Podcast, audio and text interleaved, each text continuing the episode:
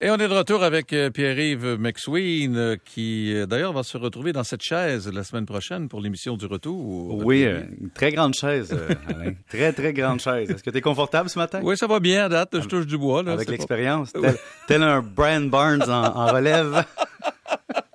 Je savais que tu allais m'en sortir un, oui. des boulamites. Exactement. on achève le premier trimestre de 2022. Un semestre. Hein? semestre, oui, excuse. Et euh, disons que c'est, on va s'en souvenir de celui-là. Hein? Oui, Alain, je me suis dit quelle bonne nouvelle. Un autre qui va rester avec nous plus longtemps, Maître Alain Crête, parce que je voulais faire un topo. Oui, ce matin, là, on a encore la chute des marchés hier. Les marchés ont mal réagi, évidemment, à la hausse, des taux d'intérêt et surtout, surtout, euh, la hausse de l'inflation, le maintien de l'inflation aux États-Unis. Mais je voulais faire un tour d'horizon, un peu comme un bilan des expos de 94, quand on a passé proche de faire une bonne année. Et Alain, euh, au Canada, puis aux États-Unis, on a des indices boursiers, mais au Canada, ça, ça va mal. On a perdu plus que 10% depuis le début de l'année, mais c'est la moitié moins et plus qu'aux États-Unis. donc, aux États-Unis, le choc a été beaucoup plus grand jusqu'à maintenant.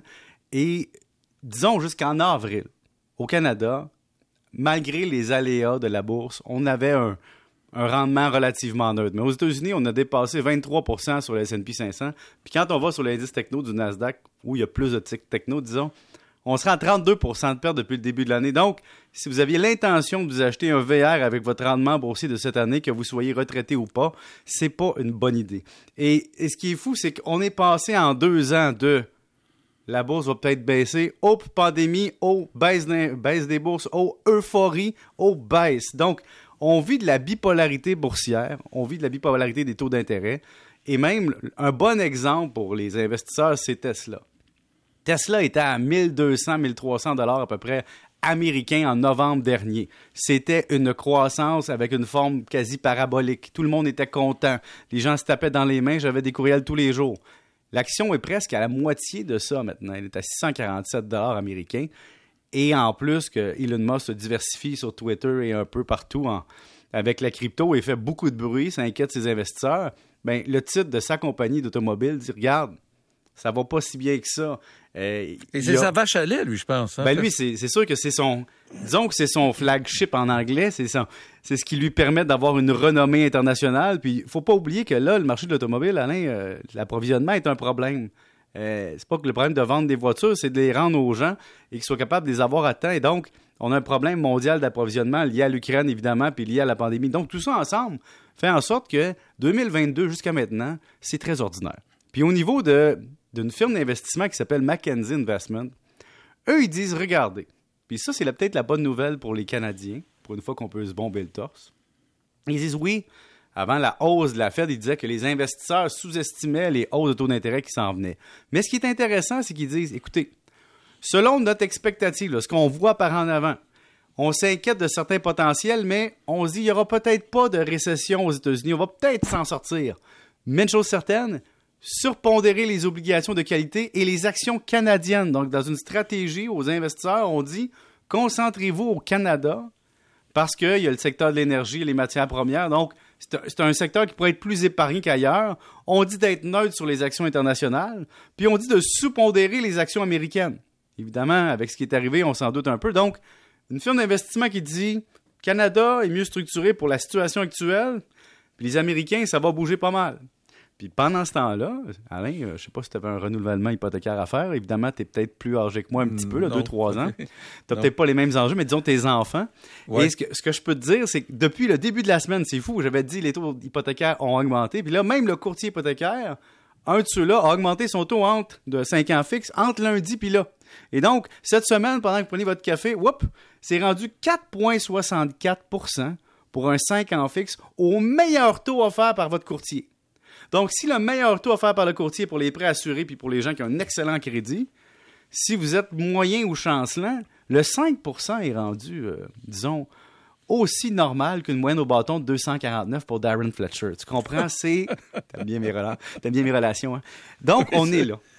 Et, et ce qui m'inquiète, Alain, c'est pas pour les gens comme toi qui ont passé 20 ans à RDS et qui, euh, qui, ont, euh, qui ont des investissements avec tout, toute la bon. Je regarde pas trop trop mes placements ces temps-ci. Faut pas, faut pas aller. Regarde pas ça, ça va te faire du mal pour rien. Hein.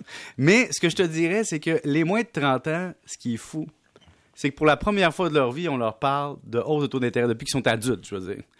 pour la première fois, ils voient l'effondrement des cryptos majeurs depuis qu'ils ont commencé à en mettre un peu.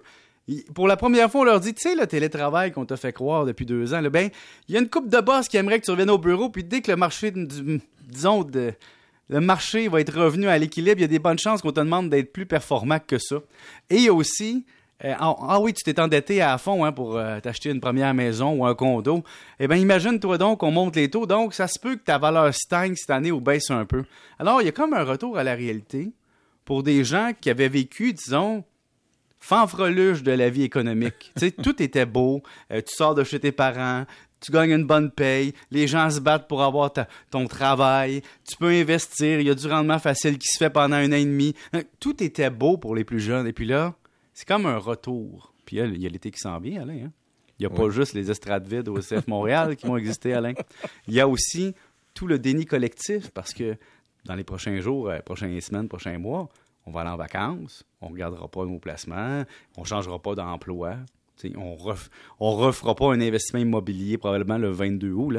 Mais quand on va revenir en septembre, puis que les vacances à Old Orchard vont être digérées. Surtout que les gens n'ont pas l'air d'avoir l'intention de modérer dans les dépenses cet été. Ben, c'est comme le premier été qu'on peut revivre, donc c'est sûr qu'on est comme dans une euphorie collective, mais on a quand même ça qui est au-dessus de notre tête des nuages. Donc en revenant d'Old Orchard, après les régates de Valleyfield, tous les grands événements de l'été, le festival de Saint-Tite, mais là, peut-être qu'en septembre, on va avoir des disons, des, des, relatives nouvelles boursières négatives. On verra ce qui se passe.